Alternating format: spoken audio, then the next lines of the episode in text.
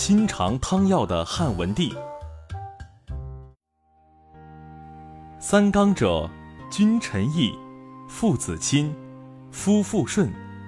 本句主要是说做人要遵守的三个基本准则，意思是，三纲是人与人之间交往应该遵守的三个行为准则，就是君王与臣子的言行要合乎义理，父母子女之间相亲相爱，夫妻之间和顺相处。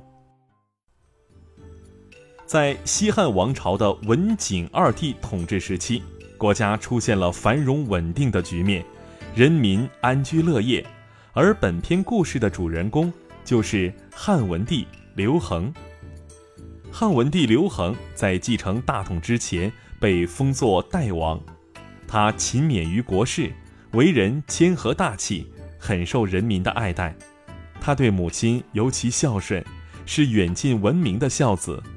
平日里，他给母亲早晚问安，关心母亲的饮食起居，在操心国事的同时，不忘抽出时间来陪伴母亲，逗老人家开心。吕后一党被推翻后，刘姓子弟重掌天下，刘恒众望所归，登基即位，当上了皇帝后，国事更加繁忙。可是他侍奉母亲薄太后的殷勤小心丝毫没有减少。随着母亲的衰老，汉文帝更加珍惜和母亲在一起的时光。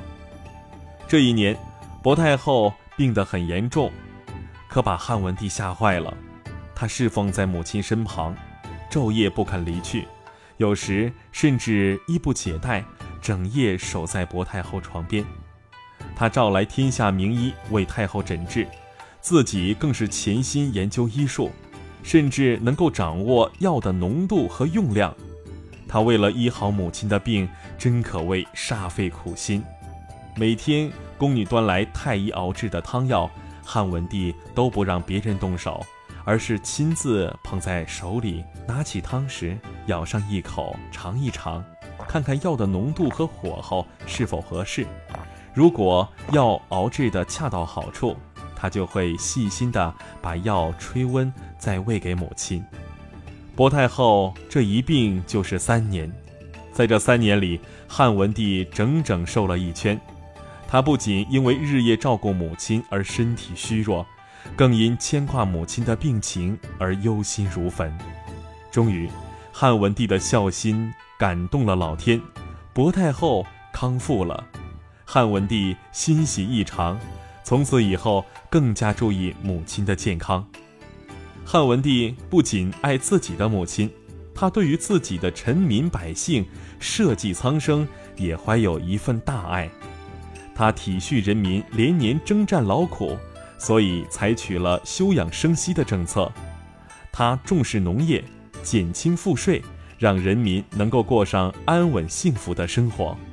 他的行为和治国理念。也深深影响了他的继任者景帝，所以才有了中国历史上著名的文景之治。